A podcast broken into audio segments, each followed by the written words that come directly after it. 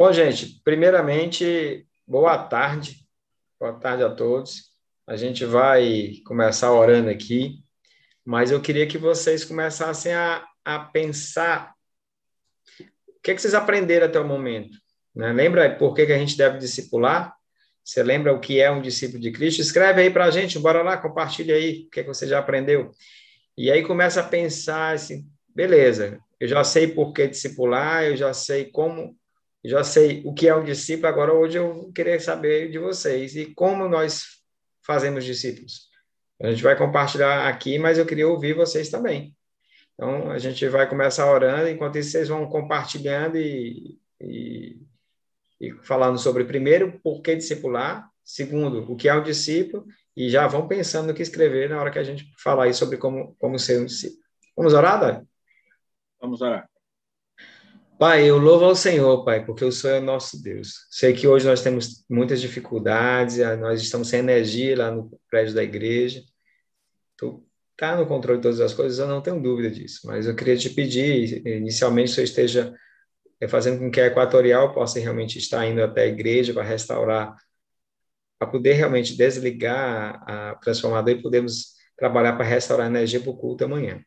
É algo que nós desejamos, estar realmente cultuando o Senhor amanhã e pedimos que o Senhor esteja providenciando isso. Da mesma forma, eu peço, Pai, que o Senhor esteja falando aos nossos corações pela Tua palavra, Pai. Sei que quando os teus, os, os teus primeiros discípulos pregaram a Tua palavra, não havia qualquer tecnologia e ela se expandiu por todo o mundo. Então, imagine hoje com a tecnologia que nós temos. Por isso que eu te peço, nos ajuda realmente a ser fiel à, à tua palavra, a podermos extrair dela aquilo exatamente que o Senhor nos fala, para que a gente possa transmitir para os nossos irmãos e possamos crescer como discípulos teus. Possamos realmente ser discípulos que fazem, que fazem discípulos. É que eu te peço em nome de Jesus. Amém. Amém. Amém. Bom, gente, então aí, deixa eu ver aqui, se alguém já escreveu aqui, ó. Ainda não, ainda não. ainda não, né, Dário? Ninguém botou não, nada. Gente, eu, tô sentindo, eu, tô, eu, tô, eu estou esperando vocês. Antes da gente começar a compartilhar, eu quero que vocês compartilhem aí. Por que discipular? Compartilhe aí. O que é um discípulo? O que, é que você aprendeu sobre isso até o momento? Vamos aí. Enquanto o pessoal está escrevendo lá, Dário, é, o que é que você lembra aí dessa, do porquê discipular? Então, já ia, já ia, o que eu ia dizer antes, da, eu vou te responder, mas uh, tem a ver com a com a maneira como nós aproveitamos uma conversa como essa e como uma conversa como essa pode ser útil é, no dia a dia da vida da igreja, particularmente na vida de uma pessoa que está acompanhando a gente pela pela internet agora cada, cada encontro desse, cada bate-papo desse, ele quebra um negócio que a gente costumou chamar, por causa do livro que nós lemos algum tempo atrás, de da treliça. Então, estamos acostumados a aprender a Bíblia de uma forma. Um negócio como esse aqui, ele obriga a igreja a reconhecer que não podemos ser escravos de uma certa estrutura de um jeito de fazer, de um jeito de ensinar. Nós só podemos ser escravos daquilo que é mais importante. Aliás, que ah, nós citamos na, no domingo, oh, no encontro passado, no sábado passado, e nós vamos frisar hoje. Tem certas coisas que elas não, que a gente não pode abrir mão. A gente não pode abrir mão, por exemplo, da palavra de Deus. A gente não pode abrir mão é, de que o Espírito fala no nosso coração. A gente não pode abrir mão dessas coisas. Mas a gente pode abrir mão do jeito de fazer. E nesse aspecto do jeito de fazer, tem uma forma de fazer que ela é que ela é mais simples, que ela é mais comum e que nós aprendemos e usamos mais. É mais comum as pessoas aprenderem bate-papo como esse do que assistindo o culto. Nós só temos um culto por semana, a gente pode conversar durante a semana com várias pessoas e continuar aprendendo a palavra. Quanto ao que você me respondeu, é, oh, parece que você me perguntou. Perguntei. você perguntou é, sobre o que é ser discípulo. A imagem que está na minha cabeça são dois reinos. É, um reino em cima, que é o reino de Deus, iluminado pelo próprio Deus, e um reino embaixo é, numa, em trevas, em escuridão. O reino de cima governado por Deus e o de baixo governado pelo diabo. Quando as pessoas nascem, elas já são incluídas naturalmente, já estão naturalmente no reino de baixo, que a Bíblia chama é, em Efésios 6 é, de este mundo tenebroso, né? Ou que o apóstolo Pedro fala sobre o reino das trevas. O apóstolo Paulo também usa essa expressão em Efésios 2, o reino das trevas. E, e aí o que acontece? O que é ser um discípulo? É você ser alguém que foi retirado desse reino das trevas, transportado para o filho, é, para o reino do filho de Deus, e a passar agora a agradar e viver para esse filho de Deus. Então, uma, uma ideia que fica muito clara na minha cabeça é isso. Ser discípulo é você ser transplantado do reino das trevas para o reino de Cristo Jesus e ali passar a viver e ser como ele. Beleza. E por que você discipula? Já que você é esse discípulo. Judas, presta atenção. A gente é, a gente estava perdido. Eu estava lá nesse reino das trevas. Eu estava nesse reino das trevas. Não tinha esperança. Sem Deus no mundo.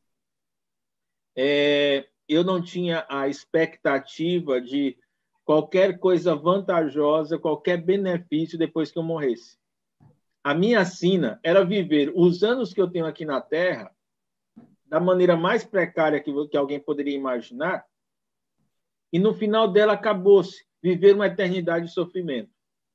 Porém, Deus um dia, por causa do amor com que ele me amou, ele pôs uma pessoa para a cooperar com ele, trazendo o evangelho para a minha vida. E o Espírito de Deus pegou esse evangelho e usou esse evangelho para me transformar numa nova pessoa, me colocar numa nova posição. Hoje eu não estou mais perdido no reino das trevas, hoje eu sou filho do Senhor. Hoje eu não sou mais inimigo, eu sou amigo de Deus. Eu não, tô mais, não sou mais desprezado por Deus, pelo contrário, Deus cuida de mim. Eu tendo recebido tamanha graça, não é coerente que eu simplesmente cruze os meus braços no banco da igreja e fique vendo os meus amigos que estão lá fora perdidos, ou ainda virar meus irmãos mais novos do que eu na fé, sem saber qual é a opinião ou desejo de Deus para a vida deles e não fazer nada. Então, o grande motivo por que eu faço isso tem a ver com o amor que eu tenho pelo Senhor, pelo que o Senhor fez por mim. Tu lembra, tu lembra quando é, quando você estava vivendo a tua vida é, e que a tua preocupação era só fazer concurso, só concurso, só concurso e tal, e só e, e catar lá em Água Branca, não fazia nada, outra coisa na vida. É, mas de repente, do nada, o Espírito Santo começa a conduzir a situação até que você entrega a sua vida para Cristo Jesus. Tu lembra dessa experiência?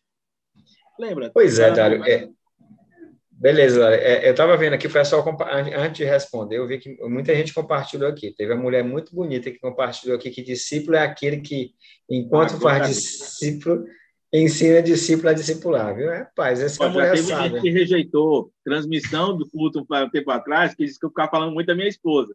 Daqui a pouco o pessoal começa a derrubar a conexão da gente aqui. Bom, mas assim, ó, muita gente escreveu aqui, ó, para cumprir a ordenança de Cristo, sendo bênção na vida de outra pessoa, passo ao mesmo tempo, e ao mesmo, é, é, sendo bênção de outra pessoa, ao mesmo tempo sendo abençoado por ela, caminhando juntos de forma que um afie o outro. Né? Discipulado em obediência e amor ao Senhor, sendo seus imitadores, edificando mutuamente. Discipulado vida na vida, caminhando junto, ensinar e aprender Fazer discípulos é uma resposta de amor e obediência a Cristo. Essa é ajudar e ajudar irmãos a caminhada com Jesus até a sua volta. Assim trará alívio ao outro, auxiliarão em momentos de necessidade, crescerão em amor e obediência. O pessoal aqui tá, tá afiado, rapaz. Realmente. Rapaz, eu, realmente para. Pois é, rapaz. Para mim, Dário, tu, tu descrevendo aí, é, quando eu penso no que Deus fez por mim, porque assim, é, a minha conversão foi algo interessante. Quando eu me converti, eu não tinha nenhum problema a olhos humanos, né? Minha vida estava aparentemente tranquila e tudo mais.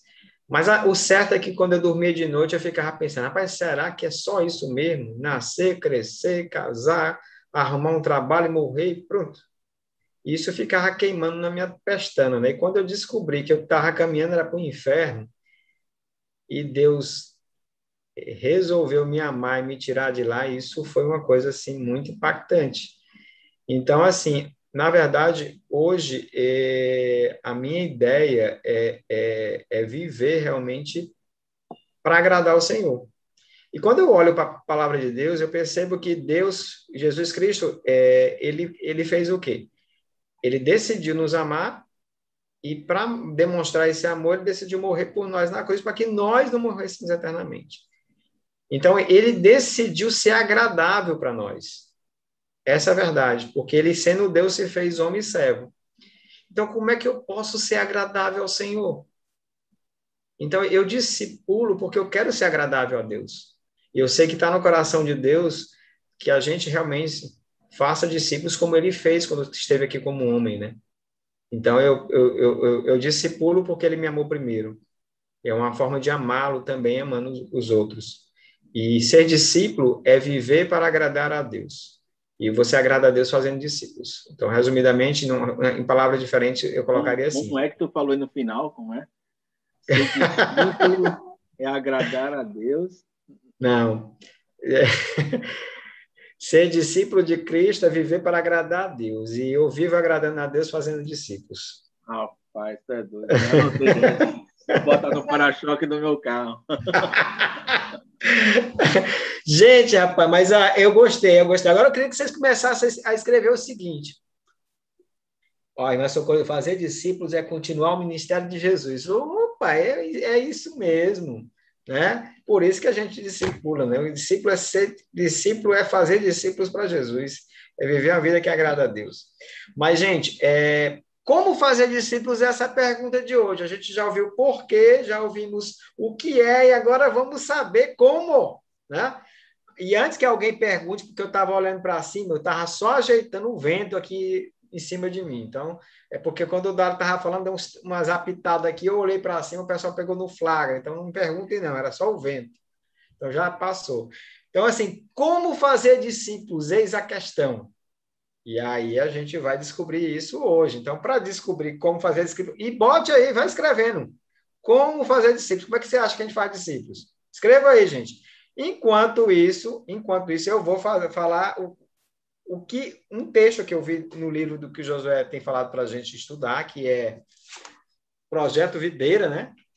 E, e, ele chama atenção, porque assim, quando a gente pensa em fazer discípulos, a gente vai para Mateus 28. Isso é o normal, tá lá, né? Fazer discípulos, é, o, o ID, fazer discípulos, vai ensinando todas as coisas que nós temos aprendido. Mas eu achei interessante, porque o paralelo dele em Lucas tem uma, algo interessante. Então, assim, pegue sua Bíblia, pegue sua Bíblia aí, que nós vamos ler agora Lucas capítulo 24. Gente, eu espero que a Bíblia não esteja lá no quartinho, escondido, com 15 livros em cima, sem você conseguir enxergar nenhum pedaço dela. Se for, paciência, meu irmão. Vamos usar não. esse negócio. Esse negócio não, vamos usar pessoal, a palavra de Deus. O pessoal está com, pessoal tá com a Bíblia na mão, Judá. Na mão, né?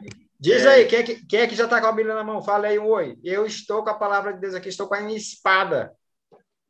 Olha aqui, o Bismarck colocou aqui, ó, além de agradar a Deus, nos ajuda, nos ajuda a nos transformar em servos melhores para Deus. Rapaz, é verdade. Você, quando você realmente é, faz um discípulo, você se torna melhor.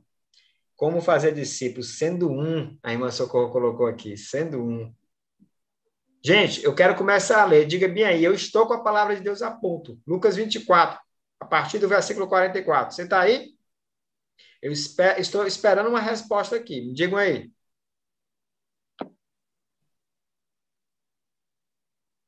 Não é possível que não tenha um cristão com a palavra de Deus em punho.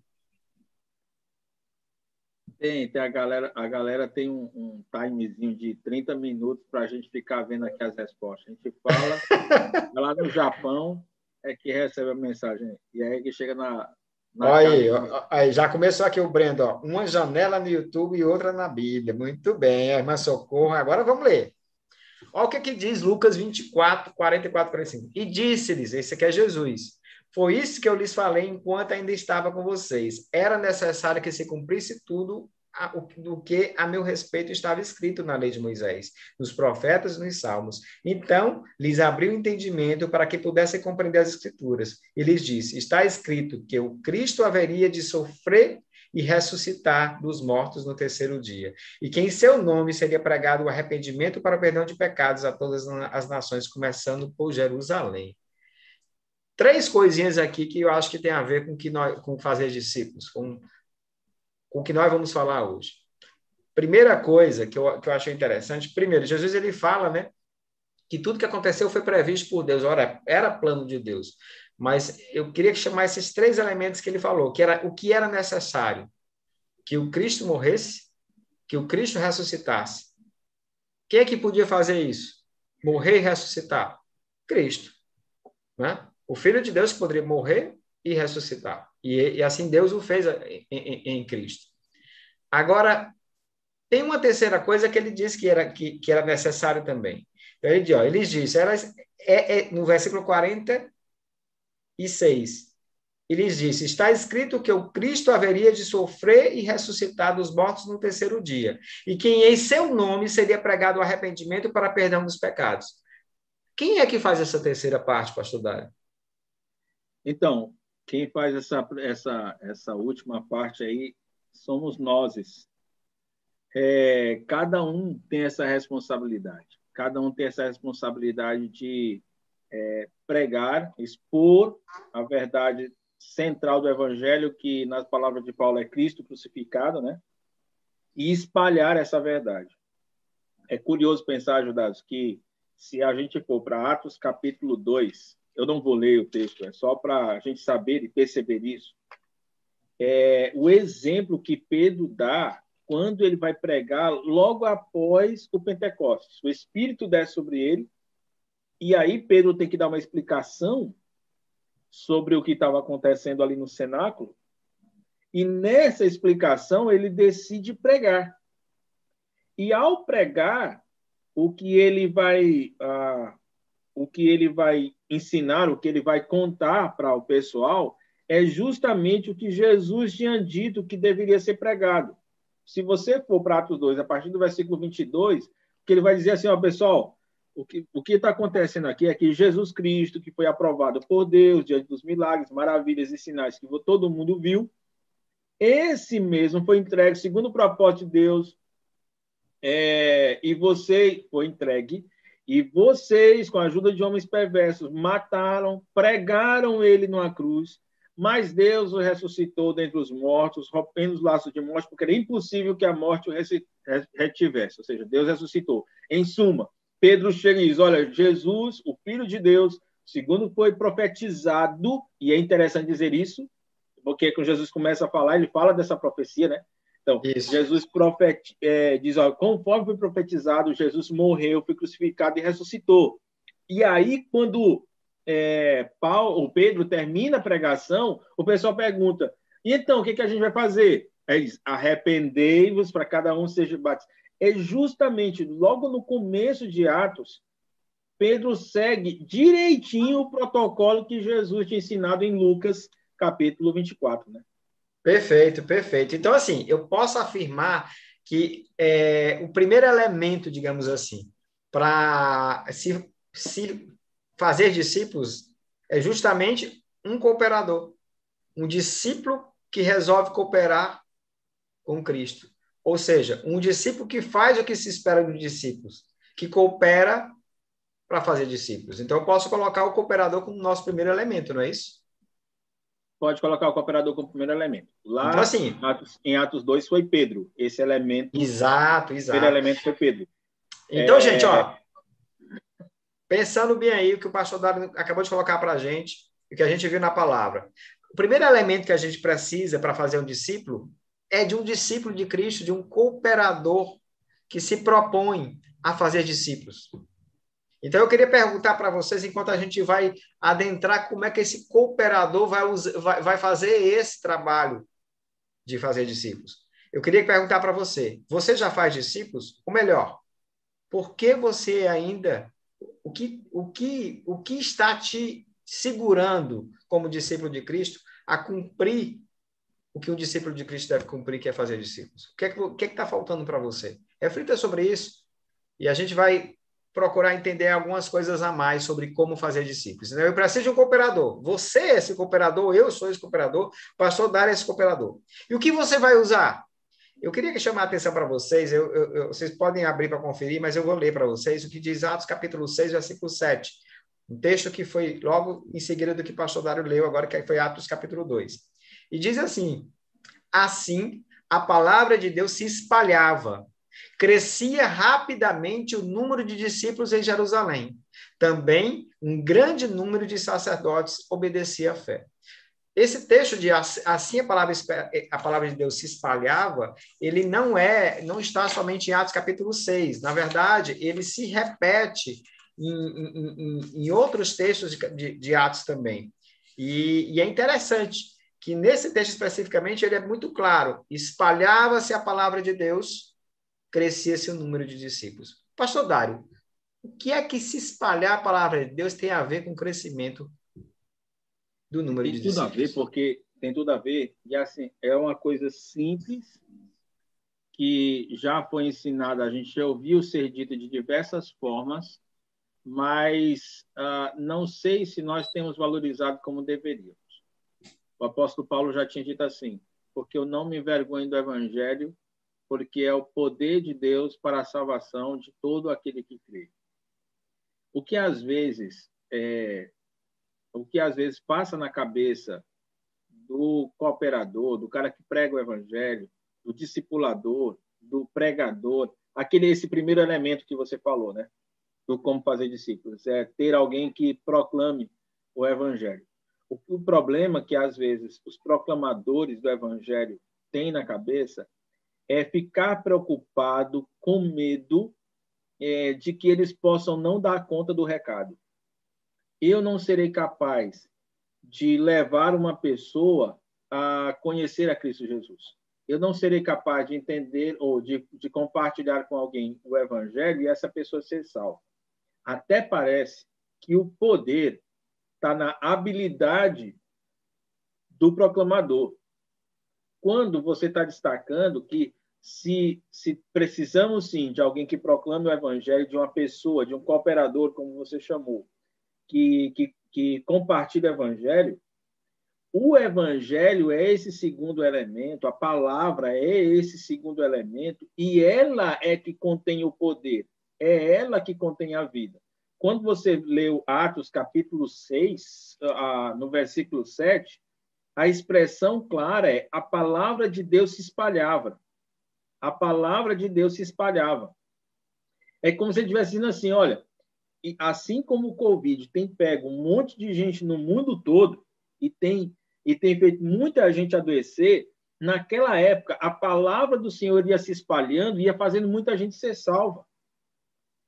Então, é o poder das Escrituras. O que quer dizer, Judas, que aquele primeiro elemento, a pessoa que proclama, quanto mais ela gasta tempo conhecendo o Evangelho, o que ela vai dizer vai ter poder a próprio evangelho dito por ela vai produzir os efeitos que ele gostaria de produzir sozinho e ele não consegue. Eu sei, o cara pega assim, eu fico com. A gente costuma é, falar, e eu, eu, eu me sinto à vontade de falar, porque o, o Dejaci não se preocupa com isso. É, assim, o Dejaci fala com certa facilidade e as pessoas se convertem. E quando o Dejaci fala, e o Dejaci não é um pregador da igreja, não é um dos pregadores da igreja. O Dejaci ele só compartilha o evangelho com as pessoas. E eu já ouvi o Dejaci compartilhando o evangelho, e ele compartilha o evangelho do jeito que ele é. Ele não bota maquiagem nenhuma no evangelho. Ele não tenta fazer o evangelho ficar mais bonitinho, não. Ele deixa o evangelho do jeito que o evangelho é. E as pessoas se rendem ao Senhor por causa dessa limpeza do Evangelho. Por isso é que eu estimularia que, as, é, que nós começássemos a confiar muito mais na capacidade do que um texto bíblico, o poder que um texto bíblico possui quando você o menciona na hora de compartilhar o evangelho com alguém.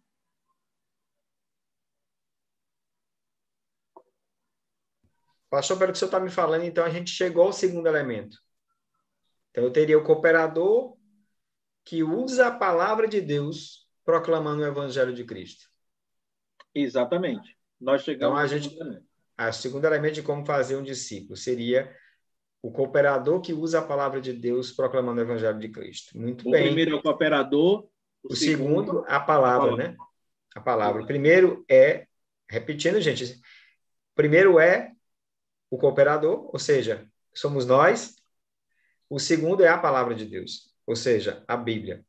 Agora, eu queria chamar a atenção, pastor, porque eu acho interessante um texto. A, a gente, te, a, nossa igreja tem um tema esse ano, né? Qual é, é o tema desse ano? Discípulo fazem discípulos.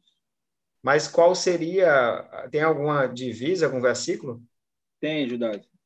Tu sabe, 1 Tessalonicenses, capítulo 1.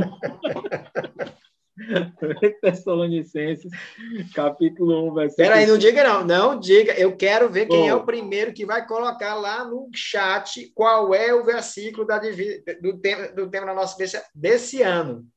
O pastor Dali já deu a pista. Primeiro Tessalonicenses, capítulo 4. Mas qual é o versículo? Não, quem não é, é o primeiro que vai 4, colocar? Não, não é o 4. Não. A dica é que não é o 4. Não é o 4.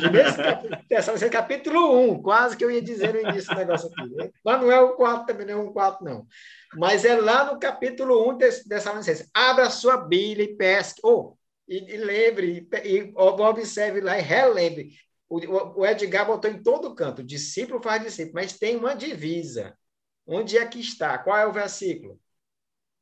Enquanto Deixa eu ver se alguém tá... conseguir enquanto o pessoal está tentando ver se, se descobre ou lembra qual é a divisa, Judas, é, me fez, é, me chamou a atenção o seguinte: quando, quando é que nós, hoje, nós, Igreja de Cristo Jesus hoje, quando é que nós conseguimos reunir uma plateia superior a 4 mil pessoas para ouvir o evangelho em uma pregação. Quando é que isso acontece? Quantas vezes isso acontece? Isso é muito raro. Isso é muito raro. Nossa igreja não tem conseguido reunir essa quantidade de gente. Aqui em Teresina não conheço nenhuma igreja que tem conseguido. É... E é porque a gente capricha. A gente tenta organizar a mensagem, a gente tenta arrumar um som que seja bom, a gente tenta é, colocar umas florzinhas lá no palco para ficar tudo mais bonitinho e tal. A gente dá nossos pulos para poder atrair o povo, mas não, não junta. Em Atos, capítulo 2, juntou uma multidão de milhares de pessoas para ouvir o, o, Pedro pregar de cima de uma casa. E ele não tinha nem microfone, pastor. Não tinha microfone, Judas, não tinha nada, não tinha programação não tinha um ministério de louvor, pancada como o nosso, para poder ajudar. Não tinha. Não tinha programação nenhuma. O cara subiu no teto da casa e começou a pregar. E naquele dia, 3 mil pessoas se converteram a Cristo Jesus. Judásio, como é que a gente fica achando que o que vai. Eu até estava falando para o pessoal do CTL, que eu estava dando aula agora há pouco. Na nossa cabeça era assim, assim: olha, nós precisamos reativar o encontro de jovens com Cristo, porque quando tinha JC, muita gente se convertia. Ou então o pessoal falava assim, Dário, quando, quando é que vai voltar o Vivendo em Vitória? Porque tem gente na minha célula que está precisando. E percebe como a gente deixa de depender da coisa importante que a Bíblia diz, que é o próprio Evangelho. A gente não acredita, a gente, diga, alguns não acreditam que de fato a Bíblia tem poder para mudar a vida de uma pessoa. E a Bíblia está gritando aqui. Mas, pastor, mas é errado, então, a gente fazer o JC ou viver em Vitória? Não, não é errado. A forma não é o problema. A forma nunca foi o problema, Judas. A forma ela se, ela se alterou historicamente. não temos mais um encontro de igreja como acontecia no primeiro século, porque no primeiro século não tinha templo. Não tinha um prédio o pessoal se reunir para ter o culto. Lá não tinha. O, jeito que, que se fazia culto no século III, moça, de uma formalidade impressionante. Aliás, do século III até o século XV, a formalidade é tremenda para você ter um culto. Uma catedral imensa, com o cara falando latim lá na frente. É um jeitão de fazer as coisas, era fazer diferente. Aí, de repente, veio a reforma, e na reforma o pessoal ficava debaixo dos pés de pau, dentro das cavernas, e dava um jeito para se reunir para pregar o evangelho, para viver e ouvir o evangelho. Então, a forma, Judas, não é importante, cara. a gente é pode fazer, pode fazer o JC. Qualquer dia desse a gente faz de novo um JC desse. Qualquer dia depois a gente volta a fazer o Vini Vitória. Mas, cara, a gente não precisa. É só um jeito de fazer a coisa. O que a gente precisa é de um cooperador que proclame o evangelho. Até agora temos essas duas coisas. Mas o pessoal respondeu aqui, Dário, né? Mais uma vez, uma moça, Linda foi a primeira que respondeu, ela disse aqui que foi 1 Tessalonicenses capítulo 1, versículo 7 e 8, né? Exatamente. Aí, Na verdade, a Edivane estava escrevendo junto com ela, porque a é, Naira é, passa o né? dia todo no, no, Instagram, no WhatsApp e tal, e digita mais rápido. Acho que é isso. Brincadeira, aí, Naira, brincadeira. A irmã Elizabeth botou aqui, ó, quando eu penso em fazer discípulos, sempre reflito sobre a grande obra de Deus, seu plano maravilhoso de redenção e que continua trabalhando a cada momento e nos junta a ele nessa obra. Né? Cooperar com Deus, nos juntar a ele, onde ele mesmo já está trabalhando, é um grande privilégio. Primeiro, o pessoal agora já colocou aqui, gente, agora já estão já estão já estão atrás aqui de saber o terceiro elemento, pastor. Já tem gente assim profetizando. Mas assim, pe pensando no nosso texto base, eu queria que a gente abrisse nossas Bíblias aí, 1 Tessalonicenses capítulo 1. Nós vamos ler do 4 até o 10. E a gente vai poder tirar, tentar descobrir o terceiro elemento aqui.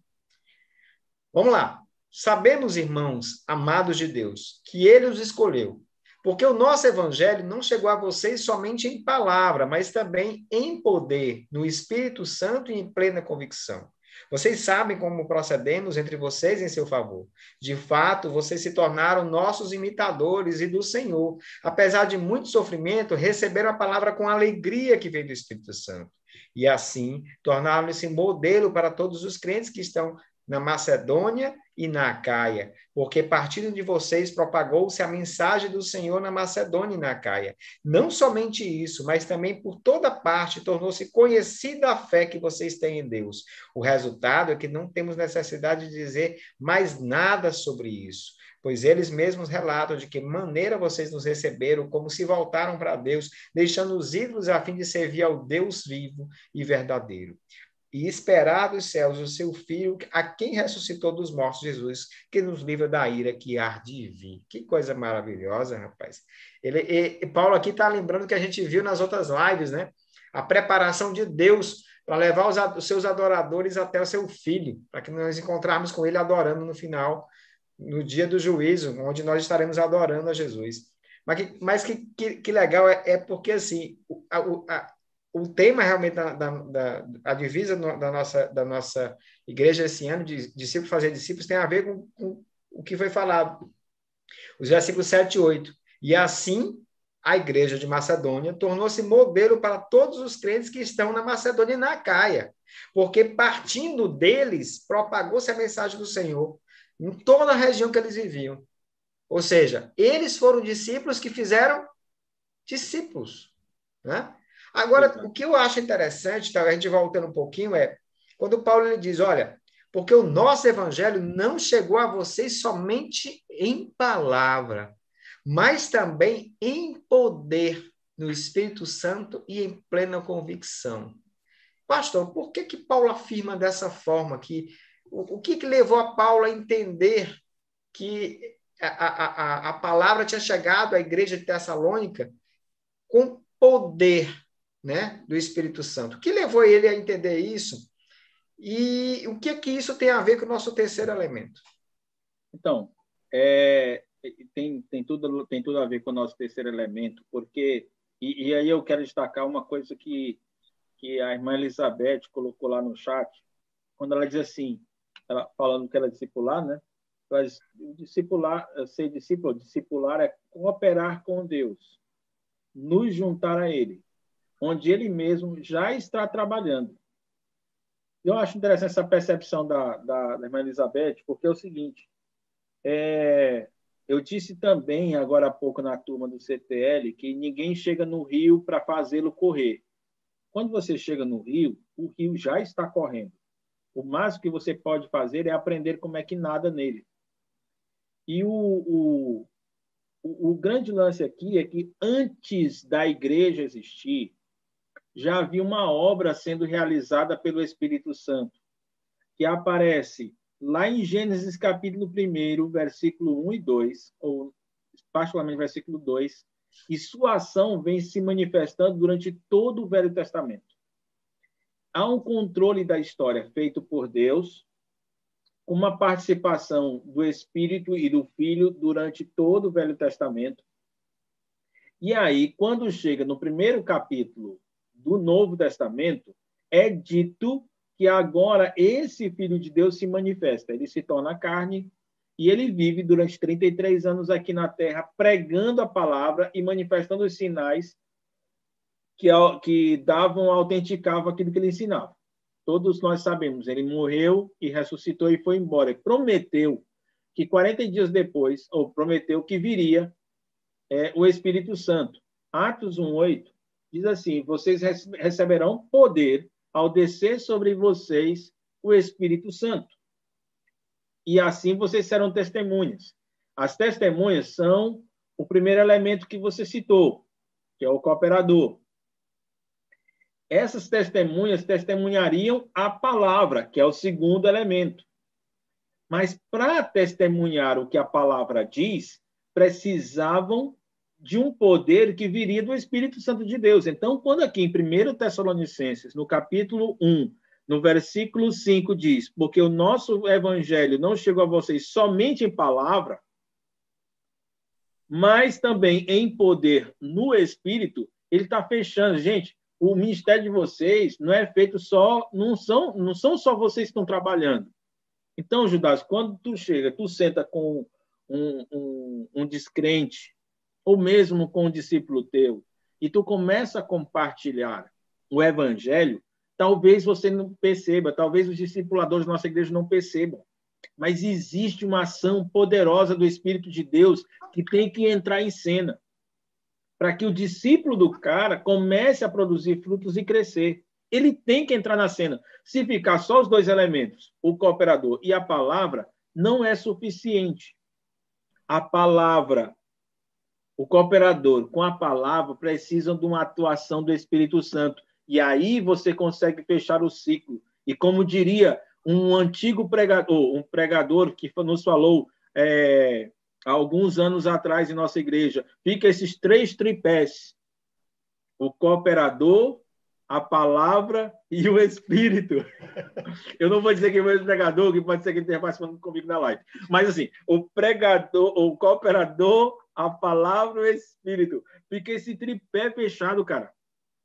E aí, Judásio, tu pode imaginar é, o privilégio que é esse trabalho de você investir na edificação de vidas, discipulando pessoas. Quando você pensa que quem está trabalhando com você é o Espírito Santo, ou talvez, melhor dizendo, você está trabalhando com o Espírito Santo, ao invés de dizer que ele está trabalhando com você. Isso é maravilhoso mesmo.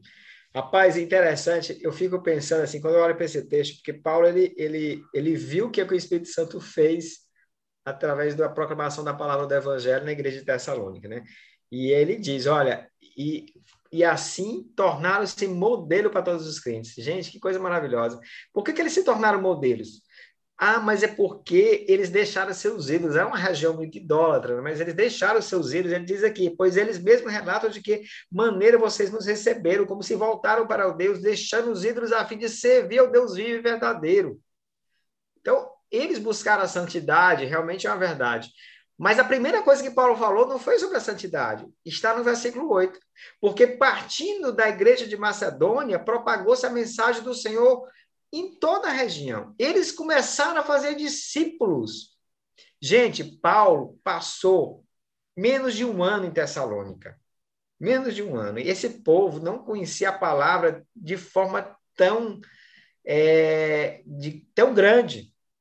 Mas o amor por Deus foi tão grande que eles resolveram propagar aqueles que eles já sabiam, que era o Cristo morto e ressuscitado, e o arrependimento para o perdão dos pecados daqueles que ouvem essa palavra. Então, assim, foi algo maravilhoso que Deus fez naquela região que se tornou modelo para nós. Então, se você hoje ouviu a palavra de Deus e você é um cristão, a primeira coisa que você tem que pensar é: eu vou propagar a palavra que eu recebi. Então, você não precisa ser pastor para fazer isso, você precisa ser um discípulo de Cristo para fazer isso. É isso que você tem que lembrar em mente. Gente, comece a fazer. Tem alguma pergunta? Vocês têm alguma dúvida sobre esse assunto? Escrevam aí no chat. Que dúvidas você. O que, é que você gostaria de perguntar para o Judas? Não, que vocês já perguntaram muito. Mas para o pastor Dário, o que, é que você gostaria de perguntar para ele? Né? O que é que você queria que ele respondesse sobre esse assunto? Tá? Não pergunte o nome do pregador, porque isso é, isso é sigiloso. que ele falou aí, né? Do tripé, do tripé. Pastor, então nós temos o cooperador, nós temos a palavra e temos o Espírito Santo. O Espírito Santo que, que, que nós vamos estar com ele em oração, né, pastor? A, gente, a oração vai ser o instrumento que nós vamos usar para isso, a dependência da palavra de Deus, a submissão à palavra de Deus, a confiança que o Espírito Santo está agindo, né? É, é e, e aí você falou um negócio interessante, porque quando você pensa que o seu ministério só será eficaz com a ação do Espírito Santo, o que é que Deus nos permitiu ter, fazer, para que o Espírito de Deus agisse no nosso ministério? Como Deus, é... como Deus nos orientou, o que Deus nos orientou para que nós pudéssemos ser eficazes no ministério? Ele nos disse para que orássemos. Ele nos ensinou a orar. Eu não tenho como obrigar Deus a fazer nada mas Deus disse que se moveria a partir das nossas orações.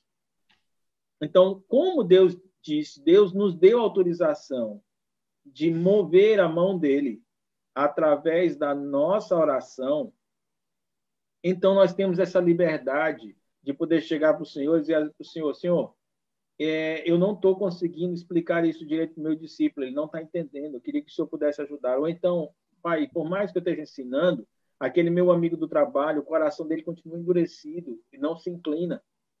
Mas eu sei que se o, se o Senhor for lá, se o Espírito do Senhor for lá, e o Senhor conduzir o coração dele, ele se renderá a ti. Então, estou pedindo ao Senhor que faça isso.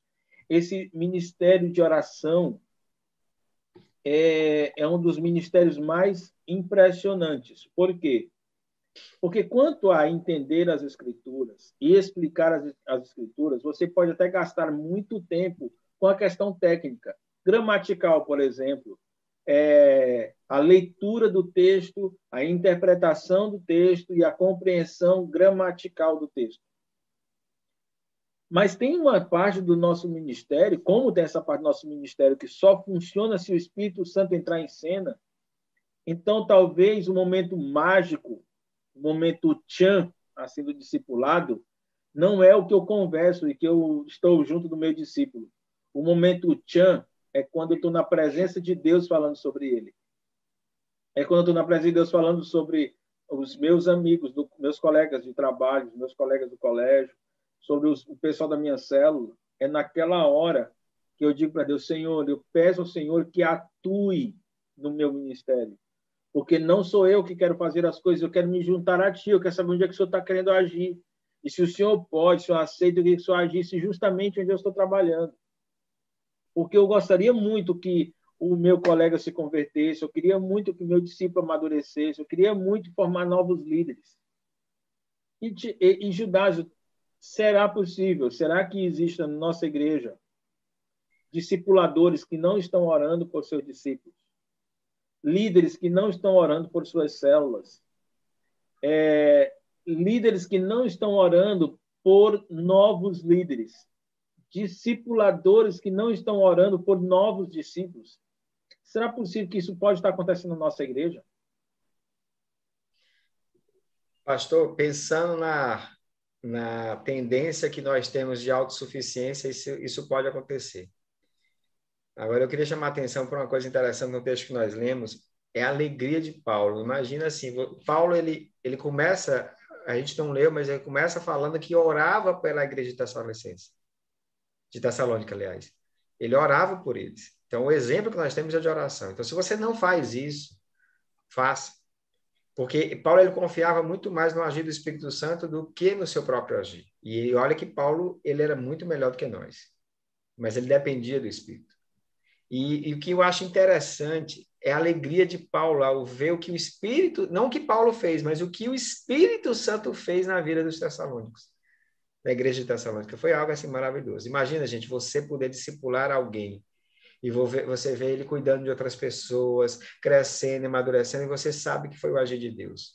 E você vai perceber que aquela palavra que Deus usou para você levar, ela não chegou só com uma palavra, mas ela chegou com o poder do Espírito e você foi instrumento de Deus para que o Espírito Santo agisse na vida daquelas pessoas. Ele agindo. Isso é maravilhoso. Pastor Dário, mas será que isso acontece instantaneamente? Porque nós temos três elementos agora: os cooperadores, que somos nós, a palavra de Deus, que é a Bíblia, o Espírito Santo de Deus. E aí? Então, eu faço discípulos, é algo instantâneo? E, e ou, ou, seria algo. Como é que seria? E será que o texto de, de, de, de, de 1 Tessalonicenses, capítulo 2, que eu sei que o senhor usou esse texto para falar, para nos apresentar o Pai, né? O Pai que é, que é uma metodologia de, de, de, de discipulado. Tem alguma coisa a ver com esse quarto elemento, que eu vou chamar de quarto elemento, que você vai falar agora? Então, é, a resposta à pergunta se é instantâneo ou é uma coisa constante é sim e não. Né? Ele é constante, ou ele é instantâneo, mas não é só instantâneo. Pode acontecer é, disso, ele é instantâneo na vida de um incrédulo, por exemplo. É, instantâneo que eu quero dizer é, existe um momento, um instante, no qual a combinação das três coisas, uma pessoa pregando o evangelho, a palavra e o Espírito Santo, Espírito Santo agem de tal maneira que aquele incrédulo se torna um crente, um discípulo, um filho de Deus. Porém, essa isso não para aí. Não é só um incrédulo que precisa ouvir que Cristo morreu segundo as Escrituras, que foi sepultado segundo as Escrituras, que ressuscitou segundo as Escrituras e que subiu aos céus, como as Escrituras dizem. Até nós que somos salvos Precisamos ouvir isso constantemente. Não necessariamente estas palavras, mas essa ideia sendo aplicada às diversas áreas da nossa vida. Por exemplo, quando quando quando tem um, um discípulo meu que ele tem um problema com é, com apostas, ou melhor, na, com, com jogos de azar, e ele gosta de jogar em loteria, por exemplo, ele perde dinheiro jogando loteria, ele é viciado com essa nessa ideia de que uma hora ele vai ser sorteado e vai ganhar um monte de dinheiro. E aí ele está lutando com aquele negócio. Qual é a base? Qual é a primeira coisa que eu tenho que deixar claro para aquele cara? Esse meu irmão, por causa disso aí que você está vivendo, as escrituras dizem que Cristo deveria vir, morrer, ser sepultado, ressuscitar ao terceiro dia e subir ao céu. Foi por causa disso que Cristo exerceu a obra que ele exerceu, que ele realizou a obra que ele exerceu. E eu vou continuar dizendo isso para você até que você passe pelo processo de transformação nessa área. E quem foi que disse que vai ser fácil? Não vai. O apóstolo Paulo diz lá no capítulo 2, na continuação desse texto que tu leu, é, irmãos, vocês mesmos sabem que a visita que lhes fizemos não foi inútil, apesar de termos sido maltratados e insultados em Filipos, como vocês sabem. Com a ajuda do nosso Deus, tivemos coragem de anunciar-lhes o evangelho de Deus em meio a muita luta. Então, Paulo ele estava feliz da vida, tu destacou, tu fez questão de destacar isso, eu já entendi qual era teu macete. É, no capítulo 1, eles, eu estou feliz com aquilo que Deus fez, estou feliz com aquilo que o Espírito, o Espírito Santo fez. Aí quem vê Paulo dizendo isso aí, pensa que Paulo pregou o evangelho numa rede tomando água de coco, cara. Que o meu ministério dele foi numa boa ali, ele chegava na sinagoga e já vinha aquele mutuado de gente ali, todo mundo querendo ouvir ele, e ele pregava o evangelho e o pessoal já se rendia ao Senhor. E esquece que Paulo muitas vezes era escorraçado de dentro das sinagogas, que ele era preso, que ele era açoitado, que às vezes ele era expulso da cidade, que teve cidade que ninguém se converteu no dia que ele pregou, teve cidade que o pessoal só veio se converter semanas depois dele ter ido embora. Só que é interessante a cabeça do apóstolo Paulo, né? A gente costuma dizer que um perfil discipulador ele deve ter preparo, aproximação e influência, né? Base, baseado justamente nesse texto de 1 Tessalonicenses 2, de 1 a 12. Preparo é o pai, né? Preparo, aproximação e influência. E nesse quesito do preparo, a mentalidade do discipulador é baseado nessa alegria que você falou bem aí, de que o sucesso que você espera não é o seu, mas do Espírito de Deus agindo na pessoa. Você não aposta que você vai se dar bem no ministério. Você não aposta que você vai conseguir discipular. O que você aposta é que o Espírito de Deus vai fazer alguma coisa na vida de alguém em algum momento. E cada vez que o Espírito Santo de Deus fizer isso aqui, você vai ficar feliz. E aí eu me lembro daquela cena lá do, é, do filme do, do gigante, rapaz, desafiando gigantes, é? Desafiando. Eu acho que é. Que, que, tem aquele treinador do time de futebol americano e tal. É esse mesmo. É. E aí, no finalzinho, tem um garotinho lá chamado Davi, o Magrinho, e é, ele é chamado para bater o, o, fazer o chute que se joga por cima da trave do, do futebol americano, né? Isso seria um ponto que levaria o time à vitória. E é interessante porque se tem uma coisa que o pessoal não vê naquele menino magrinho é força. E quando, e quando o treinador escolhe ele para chutar, ninguém entende porque vai colocar ele para chutar. Quando o cara vai chutar, vem um vento que consegue empurrar a bola por cima do gol e, e, e fazer a pontuação que aquele time precisava. A galera, o, o time todo, não ficou vibrando só com o garoto lá chamado Davi. O próprio treinador treinador olhou para o céu e agradeceu a Deus por aquele ter feito. O time era dele, Judas. Ele era o treinador do time. Ele podia muito bem ficar batendo no peito, ficar feliz que o time dele ganhou. Ele ficou feliz que o time dele ganhou, sim. Mas a primeira coisa que ele cara reconheceu é que o time dele só ganhou porque Deus fez alguma coisa. E feliz é o discipulador, o líder de célula, o pastor de igreja que sabe que se alguém se converteu, se alguma coisa aconteceu lá, foi o, foi o, o Espírito que fez. E aí, para isso eu tive que sofrer, e daí? E para isso eu tive que ficar até acordado mais tarde, estudar a Bíblia até de madrugada para saber o que responder aquele meu discípulo que me perguntou aquele negócio lá. Igual o pessoal perguntou essa semana assim: vem cá, pastor, se é, a briga entre irmãos, se não há briga entre irmãos da igreja, um matar o outro, a família de crentes do a família de crentes da vítima pode denunciar aquele assassino que é membro da mesma igreja para a polícia, já que a Bíblia diz que é para responder essas questões dentro da igreja? Aí vai estudar a palavra, vai ler, vai meditar nas escrituras, porque eu posso muito bem dizer a resposta. Eu posso chegar e dizer não, o conflito vai ser resolvido dentro da igreja, mas como se trata de crime, precisa ter um posicionamento da polícia e tal. Tá bom, entreguei a resposta. Agora você vai confiar em quem? No pastor? Porque se não chama assim, pastor, beleza, mas cadê na Bíblia mesmo? Onde é que está? Onde é que a gente mostra isso nas Escrituras? Então, esse essa coisa de você, às vezes, ter que ficar, estudar mais e, e gastar mais tempo meditando, é, pesquisando para saber qual é a resposta do discípulo, pode ser canseira.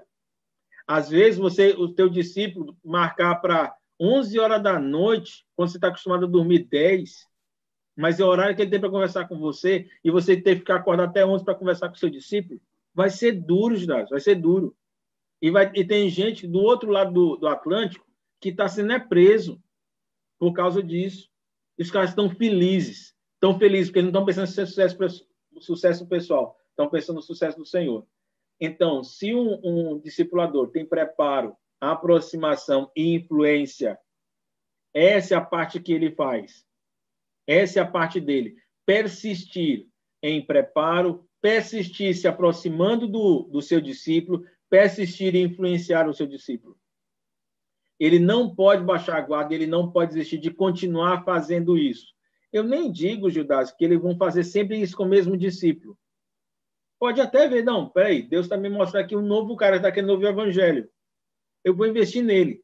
É provável que você vai sofrer, vai perder alguma coisa, mas e daí? E daí se teremos prejuízo, Judas? Se alguém quiser Bem... seguir a Cristo, precisa. Eu terminei pregando agora. é, quem quiser se converter, pode falar aí no chat. Gente, eu vi que tem várias perguntas aqui, eu só queria que a gente relembrasse algumas coisas, mas antes, antes disso, eu escrevi um, um, uma frase aí. Aprendizes de Cristo são feitos com paciência e perseverança ao longo do tempo. Como é que você enxerga essa frase? Como é que ela te ajuda no teu discipulado? Como ela te ajuda no, em você ser um discipulador? Reflita sobre essa frase e escreva aí. Dara, você já viu que tem um bocado de pergunta aí, né? Então, antes de tu começar a responder, eu queria que a gente lembrasse os elementos de, do discipulado. Como fazer discípulos? Nós precisamos do cooperador, da palavra, do Espírito Santo e precisamos de um tempo perseverante. E aí, nesse tempo perseverante, vai ser o pai, né? Mas o pai aí a gente vai ter uma live só para falar dele, né, pastor? Vamos, a gente fala sobre ele depois. Isso. Então, re refletindo, repetindo, aliás, né? Cooperador que somos nós, a palavra de Deus, que é a Bíblia, o Espírito Santo do Senhor e o tempo perseverante. Beleza? Ok. Aí a, a pastor Dário vai responder agora essa, algumas dessas perguntas aqui. Tem, tem umas perguntas aqui que, que, eu, que eu quase dizia assim, porque tu não pergunta para o caba que não está disciplinando. Ô, oh, gente, foi mal aí. Ó.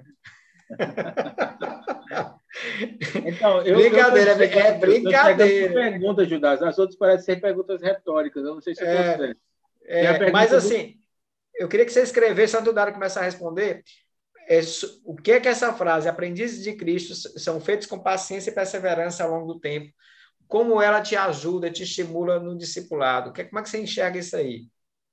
Dário, pode começar aí. Olha, as perguntas, algumas realmente são retóricas, né?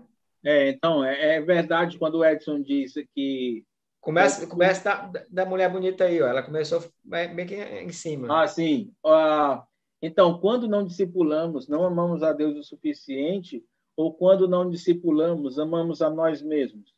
Eu, eu, eu perguntaria assim: será que não dá certo uma resposta que tem as duas coisas? É, existe, um, existe alguém, talvez hajam pessoas que, sinceramente, nunca tenham ouvido que é responsabilidade delas pregar o evangelho. Talvez elas tenham sido mal discipuladas e elas pensem que esse papel de proclamar o evangelho pertence aos líderes, professores e pastores da igreja. Mas depois que você ouve uma mensagem que diz que você é o proclamador, que você é o cooperador, é cooperador de Cristo Jesus, que Deus chamou você para fazer, se você não fizer, pode ser, Naira, um misto das duas coisas. Excessivo amor próprio, porque eu não acredito que tenha alguém que não ame a si mesmo, mas é o amor excessivo é, a si mesmo, Amor, assim, assim mesmo assim, porque assim, eu prefiro ficar em casa descansando, ah, estou muito estressado, com muita preocupação. Então, eu prefiro as preocupações que eu que eu gosto, eu prefiro as preocupações que eu tenho prazer. Eu preciso da preocupação do trabalho, porque eu me sinto mais produtivo e eu tenho mais controle do que faço. Eu preciso, prefiro a preocupação é, do WhatsApp, ou do WhatsApp, o WhatsApp não é, não é bem não é bem uma sensação assim, mas das redes sociais, ficar um tempo me distraindo com vídeos e tudo, assistindo vídeos e tudo mais, ou assistindo filme. É, eu prefiro é, cuidar da minha família. Se eu tiver com minha família presente, a gente fazer aquele almoço, jantar com todo mundo lá e tal. Então, eu, eu, eu, minha, eu gosto de ocupar minha cabeça com isso. Todas essas ocupações são expressões de amor próprio. E todas essas preocupações, quando elas são excessivas e elas não deixam espaço para cumprir o, discipular que Cristo ordenou, então ela é a expressão de ah, pouco amor ou falta de amor a Cristo Jesus. Tem mais, pastor, tem mais, tem mais. É, gente, o Edson, é... o Edson, disse que não sabe como é, é, o que, que passa na cabeça de um crente que não discipula. E eu acho que é isso. E eu acho que é isso, Edson. Eu acho que o que passa a cabeça do pessoal que não circula é que ah, é, é tanto espaço para amor próprio e para pouco amor a Deus é, que a cabeça dele está ocupada só com interesses pessoais. É, Arlen está me dizendo que eu pulei perguntas. É, porque o Bismarck fez uma pergunta aí logo depois da Naira. Ah, tá. E e o Douglas? você não se frustrar, que também é uma pergunta retórica. Ele está, na verdade, refletindo a respeito, né? Como você não se frustrar com alguém que você muito tenta, prega e ora ao Senhor para que ela seja convencida do Evangelho e você não vê resultado positivo? Eu, eu tenho, talvez eu tenha sim uma resposta para essa pergunta de como não se frustrar. Nós precisamos compreender que o fato de alguém ser membro da nossa família ou ser uma pessoa querida por nós não quer dizer que Deus necessariamente por isso vai salvar essa pessoa. Pode, se, se assim não fosse, por amor a seus filhos, todas as casas seriam salvas por completo. Todas as famílias seriam salvas por completo. Então, de fato, infelizmente, existe essa essa realidade de que alguns dos nossos familiares, amigos, é, colegas de trabalho de colégio vão para o inferno, não vão querer ser discípulos de Jesus. Então, se eu já estou convencido disso, eu não me frustro quando uma dessas pessoas não fizer isso. Uma pessoa, uma das pessoas não entregar a vida para Jesus. Mas eu fiquei com a dúvida. Mas será que nós somos chamados para converter as pessoas? Não entendi, Judá. Será que o nosso chamado é para convertermos as pessoas? Porque se a gente tiver essa preocupação de que se a pessoa vai ou não se converter, a gente não, tava, não estaria assumindo a responsabilidade de, de converter as pessoas? Não, não temos chamado para converter pessoas. Mas tem uma coisa que eu, que, que eu acho que é inescapável. É a compaixão. Além está perguntando se existe essa palavra inescapável. Tem, gente. É uma coisa que não tem como escapar da cabeça da, da realidade. É que, é, por mais que nos convençamos e que tenhamos certeza de que a conversão não é uma responsabilidade nossa, né, que é o que Judá está destacando, a compaixão pelas pessoas pode ser uma compaixão ligada ao desejo de vê-las convertidas. Lembro de quando Jesus chegou e olhou para a multidão, que eram como ovelhas sem pastor. O, o Jandro já até alertou uma vez que quando Jesus é, chamou a atenção de que eram ovelhas, então eram pessoas que já tinham algum temor ao Senhor e que já queriam segui-lo. Só que a multidão era grande e Jesus não podia ficar caminhando com a multidão de cidade em cidade. Então ele sairia da cidade e aquela multidão, multidão ficaria ali. Então ele teve compaixão das pessoas porque era como ovelha sem pastor. De qualquer forma, é fato que existe uma certa compaixão e a palavra paixão implica em você amar e se importar sacrificialmente por alguém. Isso implica que compaixão é você começar a entender o sofrimento do outro e começar a desejar que a pessoa deixe o sofrimento. Então, talvez o sofrimento não venha deixar de acontecer. O Bismarck vai ter que se acostumar com isso e nós vamos ter que nos acostumar com isso. De muitas vezes nos entristecermos por causa de pessoas nossas que andam perto da gente e que não vão se entregar a Cristo Jesus. Porém, como Judas frisou, nós não temos, infelizmente ou felizmente, é, dependendo do ponto de vista que você tem sobre, sobre a, a soberania de Deus na, na, na salvação, é, nós não temos esse poder, infelizmente, de fazer com que as pessoas se convertam pelo nosso desejo. Eu sei que seria muito feliz, eu ficaria muito feliz se todo mundo para quem eu orasse fosse salvo. Mas Agora eu queria dar. A soberania diz que não vai ser assim, né? Mas eu queria dar esperança para o Bismarck e para os irmãos. Eu, o, o, o, meu irmão mais velho, o pastor Gilvan, ele se converteu e ele começou a orar por nós, a nossa família. E a minha mãe veio se converter 30 anos depois, praticamente. Então, se você, come... você tem alguém da sua família, algum, alguém que você tem falado a palavra e não se converteu ainda, é motivo de oração, porque quem converte é o Espírito Santo. Entendeu? Então, é você, você ore. Né? Meu pai se converteu bem depois. Né? Então, a, é, é, e, e, e o, o, que impressiona é que é Deus quem faz isso. E nosso papel é clamar a Ele para que Ele faça. Pastor, você tem um bocado de pergunta, viu? Tem, pois é. Vou ser mais rápido na resposta aqui. Arlene está me puxando aqui a orelha. É, Mateus 12, 30, Jesus afirma que quem com ele não ajunta, espalha. Ou quem não está com ele, está contra ele. A pergunta do Douglas. Logo, o cooperador que não assume seu papel como cooperador está contra, contra, contra Cristo. Cristo. Sim, eita! O Douglas botou para castigar agora. Isso é coisa de soldado, rapaz, de polícia. É. Então, vamos, vamos pensar direitinho. O que Mateus 12, 30, ah, o texto de Mateus 12, 30, deixa eu só checar rapidamente aqui, só para eu ter certeza que estou lembrando do contexto correto. Mateus 12, 30. Ah, ali, Satanás ele está acusando, ou Jesus está sendo acusado de estar expulsando demônios em nome de Satanás.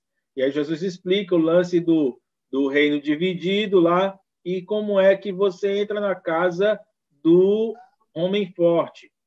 É, e aí, depois de dizer isso, ele fala: aquele que não está comigo está contra mim, e aquele que comigo não ajunta, espalha. Por esse motivo, eu lhes digo: todo o pecado e blasfêmia serão perdoados aos homens, mas blasfêmia contra o Espírito Santo não está perdoado. Então, o contexto de que Mateus 12 e 30 aparece é um contexto que está ligado a, não a estar contra ou a favor, no sentido de cooperar ou não cooperar, mas é no sentido de concordar ou discordar, aceitar ou não aceitar o que o Cristo faz como sendo coisa realmente de Deus, que era o que estava acontecendo naquela época. Uma aplicação, é, Douglas, que poderia acontecer é, é assim: qualquer é, uma pessoa que estiver ligada a mim e que decidir ficar parada, não fazer nada, ela se torna um peso para mim. Eu acho que isso é muito óbvio. Imagine uma pessoa que está amarrada, é, que alguém prende ela, a sua, que está presa à sua cintura e que está presa aos seus pés. Os dois estão presos um ao outro. Se ele decidir caminhar junto com você, ele torna a caminhada leve. Mas se ele decidir não fazer nada, o outro que quer caminhar vai, se, vai estar pesado. Então, obviamente, que aquele discípulo que não faz o que Cristo mandou, não está cooperando com Cristo Jesus, ele se torna apenas um peso. Não um peso no sentido que Deus esteja, oh, meu pai, estou cansado aqui de carregar esse rapaz que não discipula. Mas um peso nesse sentido que a gente, ah, que o Douglas está imaginando, alguém que atrapalha, deixa de, atrapalha por deixar de contribuir. Tem mais perguntas, e aí eu vou, vou ser mais rápido. Essa porque a do Douglas foi difícil. É, o Edson falou, ah, já respondi o Edson. Kennedy é, agora. Quem é? Kennedy. Kennedy. O crente que não tem uma vida disciplinada de serviço no discipulado demonstra indício de que não é um verdadeiro cristão salvo. O crente, eu, é quase isso. Eu diria o seguinte: o crente é, que sabe o que tem que fazer e não faz, ele está pecando. E uma pessoa que vive no pecado e não se arrepende, ele não ama e nem conheceu a Deus. Essa é a regra de 1 de João. Então, o que acontece? Eu não tenho, eu, eu tenho já dificuldade, Kennedy, de bater o martelo e dizer assim, não, fulano não é crente eu, eu, tenho, eu tomo muito cuidado até chegar a esse ponto de dizer assim, fulano não é crente. Mas, como você usou a palavra indícios, eu concordo. Se uma pessoa ela sabe que tem, veja bem, se ela sabe que tem que fazer discípulos e não faz, mesmo depois de estar sendo exortada várias vezes, ela mostra, ela tem um indício, não é um, um, um decreto, mas um indício de que pode, de que não é um verdadeiro cristão salvo. Ou, no mínimo, alguém que não entendeu o evangelho ainda, né, pastor? Isso, exatamente, exatamente. É... Só, só um lembrete: se você tem um indício desse, ou se você não entendeu o evangelho, você está ouvindo isso agora, o Pai de Deus diz que você pode se arrepender. E você se arrependendo, clamando para que Cristo lhe aceite como, como, como parte da sua família, ele vai entrar no seu coração e você vai decidir cumprir a vontade dele. Então, o fato de você ter um indício não é desesperador quando você se arrepende. Vai lá, pastor. Ok, eu, eu tenho. É, tem uma pessoa que mandou uma pergunta aqui no, no meu privado, às 17h03. Eu confesso que eu não entendi a pergunta, mas a pessoa sabe o que eu estou falando, por causa do horário. Então, Pode repetir. reformular a pergunta, me ajuda. É. É, tem mais perguntas, Judade? A, mas, Socorro, poderíamos acrescentar o quarto elemento balizado no versículo 7. Mas, Socorro, depois me mande o que é isso aí direitinho, porque tá, tá, o tempo está curto para procurar o versículo 7. A, a, a, Batizado, não, balizado no versículo 7. É, isso. O, Ma, o, Ma, o, o Maciel, eu vou olhar o versículo 7. Enquanto isso, tem o Maciel e tem a Milena. O Maciel, o Maciel está perguntando eu posso pregar o que eu não vivo? É uma boa pergunta, Marcel. Eu diria que sim. Eu diria que você pode pregar o que você não vive. Mas é óbvio que você não terá autoridade na pregação. O evangelho tem autoridade, mas você não. A diferença é que você pode acrescentar aquilo que você fala autoridade e não ter só autoridade do evangelho. O que eu estou querendo dizer com isso?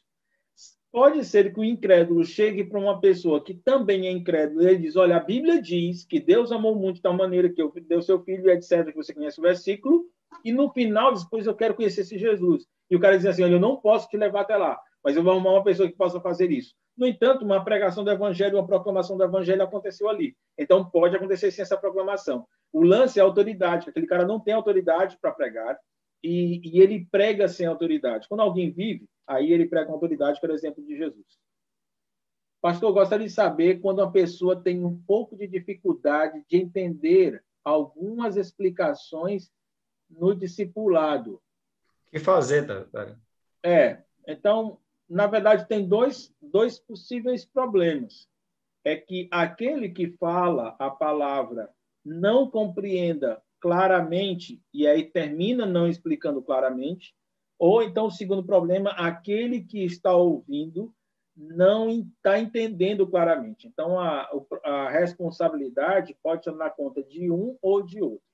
No que diz respeito ao primeiro, é, o meu conselho é que é, gastasse mais tempo estudando o que ele quer ensinar para poder ensinar com facilidade, ensinar com clareza. Ele tem convicção de que entendeu o que as escrituras dizem, então ele vai lá e ensina. Se ele não tem convicção, ele vai ter que ser humilde para pedir mais tempo a estudar até que aquele ensino torne-se claro. Quanto à parte daquele que não sabe, talvez o maior desafio é porque essas pessoas elas têm um conhecimento muito pequeno das escrituras e não gastam tempo desejando aperfeiçoar. E algumas coisas que as escrituras dizem dependem do conhecimento de outras. Por exemplo, quando eu digo assim, é, só existe salvação no Senhor. Alguém que não sabe o que significa Senhor nas Escrituras pode não entender o que tudo isso significa. Se alguém sabe que Senhor é a maneira como Jesus fala de si mesmo e dizendo que as pessoas precisam se submeter a Ele, então esse ensino vai ficar mais claro. Mas o ensino depende de que a pessoa saiba aquela outra coisa que é primária, que é primeira. Então, aprenda quando você aprender alguma coisa que é básica, guarde seu coração. E aí você vai procurando estudar cada vez mais, acrescentando novos conhecimentos àquele que você tem. Mas precisa estudar a palavra de Deus com a intenção de aprender, não com a, com a intenção de apenas se sentir bem. Mais perguntas, Judásio? Tem uma do Gleison aí, né? Enquanto, dá uma lida, enquanto você dá uma lida, eu vou falar com o pessoal aqui. Gente, eu queria que vocês lembrassem como fazer discípulos? É necessário você, como cooperador, ou eu, né? Nós, é necessário a palavra de Deus, Espírito Santo, certo? E tempo perseverante. A irmã Socorro até colocou no versículo 4 de ser modelo. O ser modelo tem a ver com, com, com o que nós vimos a semana passada, que o que é discípulo é alguém... Versículo 7, né, Tirando? É, falou 4, que, é, que, isso, e versículo 7. O 4 foi o Gleice que falou é, na verdade, é, tem a ver com o que nós falamos na semana passada. Então, como fazer discípulos? Preciso de um cooperador, palavra de Deus, Espírito Santo e tempo perseverante, que a gente vai aprender um pouquinho mais sobre o Pai. Nas próximas lives a gente vai falar sobre isso. Mas eu queria saber de você, meu irmão, você tem ouvido falar tantas coisas boas sobre fazer discípulos. O que é que isso impactou na sua vida até o momento? Enquanto o Dário tá, vai responder a pergunta, você pode escrever. A gente está partindo para o final da live. Por isso que a gente quer ouvir você. O, como essas, essas, é, é, essas lives, esses podcasts têm ajudado você. Você tem sido influenciado de que forma? Como isso tem te ajudado? Sabe por quê? Porque eu, pastor Dário, a gente conversando esses dias, por exemplo, eu fiz uma pergunta na minha célula, pastor Judásio, por que, que você praticamente discipula todas as pessoas? Não todas, mas algumas, a maioria das pessoas, porque eu preciso de pessoas que queiram fazer a mesma coisa. Isso não acontece só na minha célula, isso acontece em praticamente várias células. Então, o que é que está faltando para você se tornar um discípulo? O que é que está faltando para você realmente ser um discipulador? Então, é, é, como, esse, como isso tem ajudado você a refletir sobre isso? Como é que essas lives têm ajudado? Como é que você pode fazer sobre isso? Dário, pode responder. Então, a palavra, a pergunta do Ken, do, do Kennedy, não, do Gleison, é que como é que Paulo podia reconhecer que os tessalonicenses tinham sido eleitos, né? Que Deus havia de fato os escolhido e que eles de fato eram convertidos. É, a continuação do texto deixa isso um tanto quanto claro. A primeira convicção de Paulo era porque o que eles haviam ouvido, Paulo tinha convicção, tinha sido ensinado através do Espírito Santo. É, quando Paulo pregou o evangelho aos Tessalonicenses, Paulo ele o fazia na dependência do Espírito Santo. Ele vai explicar isso para os Coríntios no, em 2 Coríntios capítulo a 2, se eu não estiver enganado, 2 a 4 por ali.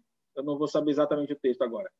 Mas ele diz: quando eu fui a vocês, eu não fui com apenas com palavras. Não, não, foi aqui mesmo. Versículo, versículo não, acho que é o 6, que ele, ele vai falar exatamente do 7 e do 8, o que, é, que, é que o Espírito Santo fez, ou seja, o fruto da vida deles demonstrava que eles é, eram de Cristo. Sim, é verdade, isso estava dizendo é verdade, Judásio, mas, é, ah, não, versículo 5, ele vai dizer assim, porque o nosso evangelho não chegou a vocês somente em palavras, mas também em poder e no Espírito Santo em plena convicção. Paulo, uma das convicções que Paulo tinha, é que quando ele foi pregar, ele pregou no Espírito Santo com poder e com plena convicção do que estava pregando. O segundo motivo do que o apóstolo Paulo deduziu e reconheceu a salvação deles é porque eles tinham se tornado imitadores do apóstolo Paulo e do Senhor, como diz no versículo 6. E eles ainda, verificou, ele ainda verificou que, mesmo sofrendo, mesmo aquela igreja sofrendo, eles receberam a, o evangelho como sendo palavra do Senhor e receberam com alegria. Eles, olha, toda essa circunstância, todo esse contexto não não justifica que eu pense que vocês de fato são convertidos. É aquele a mesma coisa que o apóstolo Paulo é, dizia assim: Eu estou convencido que aquele que começou a boa obra em vós há de completá-la até o dia de Cristo Jesus. Pastor, mas deve ser uma preocupação nossa de saber quem é que Deus elegeu ou não? Não, não é uma coisa que é uma preocupação. Eu não vou pregar o evangelho só é, para quem eu achar que é eleito, até porque não tem como eu saber. O apóstolo Paulo mesmo só faz essa declaração depois de ter visto o fruto na vida daqueles a quem ele pregou o evangelho. Então, como Paulo, quando Paulo é, viveu, só reconheceu depois, então ele não tinha como fazer essa escolha. Aliás, Paulo pregou o evangelho em algumas cidades que ninguém se converteu. Benção, pastor, a, a, a pessoa começou a, a, compartilhar aqui algumas coisas. Você pode dar uma lida aí enquanto eu dou uma olhada aqui no meu, ver se teve alguma pergunta para mim? destacar o que o, o pastor Carlinhos falou. É, a gente planta e rega, mas Deus trabalha nessa atividade, através dela, para gerar crescimento de uma maneira que nós, ou que não podemos controlar. Então, ele reafirma aquilo que, com, com até com palavras mais elegantes, né, mais poéticas, ele, ele afirma aquilo que a gente já estava dizendo, né, da dependência do Espírito Santo. E, aliás, a irmã Elizabeth, ela novamente aqui cooperando com a gente, ela diz, é, falo, ah, meio que respondendo Bismarck, e, e endossando, sendo endossada aqui pela, pela irmã Socorro Milhão. Nosso dever é pregar e viver a palavra, os resultados não devem ser o que nos motiva, nossa alegria deve ser cooperar com Deus, independente dos resultados. Então, queria destacar essas, essas palavras e, é, da, que a irmã Elizabeth é, expôs. E, aliás, Judas, talvez alguns dos irmãos não tenham compreendido, não estejam compreendendo, enquanto antes de tu responder ou comentar, por que, a gente tem pedido é, para marcar os likes, para você dar likes para as transmissões. O que acontece é que na medida que tem uma transmissão com muitos comentários e com e o pessoal marcando lá e, e dando like, é, ou mesmo se inscrevendo no canal, é, o, o próprio YouTube coloca essas, essas transmissões em lugares de destaque. E acontece, como já tem acontecido, de pessoas terminarem conhecendo o Evangelho porque encontrou esse vídeo de destaque no YouTube. Por isso que a gente pede. Quando você dá um like, a igreja não ganha nada financeiramente com esse nosso canal, não, não recebe é, é, como é, recompensa financeira é, do YouTube por causa disso. É apenas uma, uma ação missionária. Quando você aperta o like lá, quando você se inscreve no canal, quando você faz comentários aqui, você está agindo de forma missionária porque o vídeo vai se tornando cada vez mais exibido é, no YouTube. Gente, a, é, é, a gente está partindo para o final aqui, tem alguns comentários aqui na live. Essas lives têm me influenciado a não desistir das pessoas, confiar no poder de Deus e em cooperar com Ele. Muito eu gratificante. da Naira, cara. Só ver os comentários da Naira. Ela é a primeira, o que, é que eu posso fazer? Muito gratificante esse aprendizado, me estimula a continuar, é, a continuar me gastando para fazer discípulo, né? Que maravilha. Tem me encorajado a persistir. Né? Posso. Pessoas é, tão difíceis. Né? Pastor, né? Aqui é a pergunta, pastor, como a gente. Como possamos, podemos fazer discípulo uma pessoa que ainda não tem certeza da salvação em Cristo Jesus? Minha irmã, o discipulado ele começa no evangelismo. Então, a pessoa que não tem certeza, você vai trabalhar justamente o plano de salvação com ela. Na igreja tem um, um, um livreto chamado Relacionamento Discipulador 3. Você pode sentar e mostrar para ela o plano de salvação. E aí você vai continuar o discipulado através da palavra de Deus. Beleza? Beleza. É... Judas, eu queria aproveitar aqui o comentário da irmã Marlene, tem sido edificante. Ela está ecoando aqui o que outros irmãos estão dizendo também, graças a Deus, né?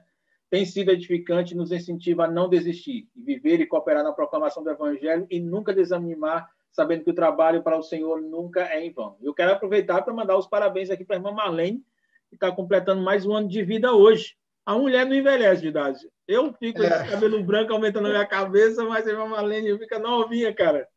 Verdade. Parabéns, irmã Marlene. Deus lhe abençoe. Eu não Aprove... sei se o Francisco está aqui também na, na live com a gente, cara. Se o Francisco estiver aí, dá um oi para no, Isso, no comentário bem saber. Parabéns para o Francisco. Tá mais velho hoje, cara. É, e, assim, queria... e a Sabrina continua amando ele, tu acredita? Rapaz, Sabrina é uma benção, viu? Francisco, meus parabéns, minha mãe, Deus te abençoe. Aragão, rapaz, o Ricardo quer falar contigo também, viu? Tu estava aí na live, é sobre a Equatorial. Se alguém tiver alguém na Equatorial para nos ajudar lá a ligar, desligar e depois ligar a energia, seria útil, que a gente está precisando por causa do culto amanhã. Meus irmãos, chegamos ao final. A gente tentou terminar às 17 horas, mas graças a Deus vocês não deixaram. Vocês perguntaram, insistiram. Vocês são bênção, né? Olha, se não nos colocarmos no lugar do outro, se não, se não nos colocarmos no lugar do outro, não compreenderemos as suas necessidades, não não vamos conseguir perseverar nessa caminhada de discipulado. Em outras palavras, amor é o perfeito. Olha que bênção maravilhosa, muita gente aqui. Parabéns, irmã Marlene. Meus irmãos, eu queria agora que você parasse um pouquinho e escutasse aqui. Você tem ouvido sobre por que discipular, o que é um discípulo e agora como fazer discípulos. Às vezes a, a gente tem falado muito na nossa igreja sobre é, poucos líderes. Mas eu queria dizer que o líder nada mais é alguém que se tornou influente na vida de várias pessoas, ou seja, ele passou, discipulou pessoas onde ele se tornou, se tornou alguém influente nas suas vidas. Nós somos chamados para discipular, isso está muito claro. Cristo nos chamou para continuar o papel dele fazendo discípulos. Ele morreu na cruz por nós, ele ressuscitou o terceiro dia para que nós possamos também ser ressuscitados, e ele nos diz: Eu amei vocês, e vocês querem me amar? Demonstre esse amor fazendo discípulos, amando um, os outros. Então, ore sobre isso e chegue para o seu líder. Eu quero discipular alguém. Me ajude a me tornar um discípulo de Cristo que faz discípulos. Se você fizer isso essa semana, semana que vem na live, eu queria que você compartilhasse com a gente.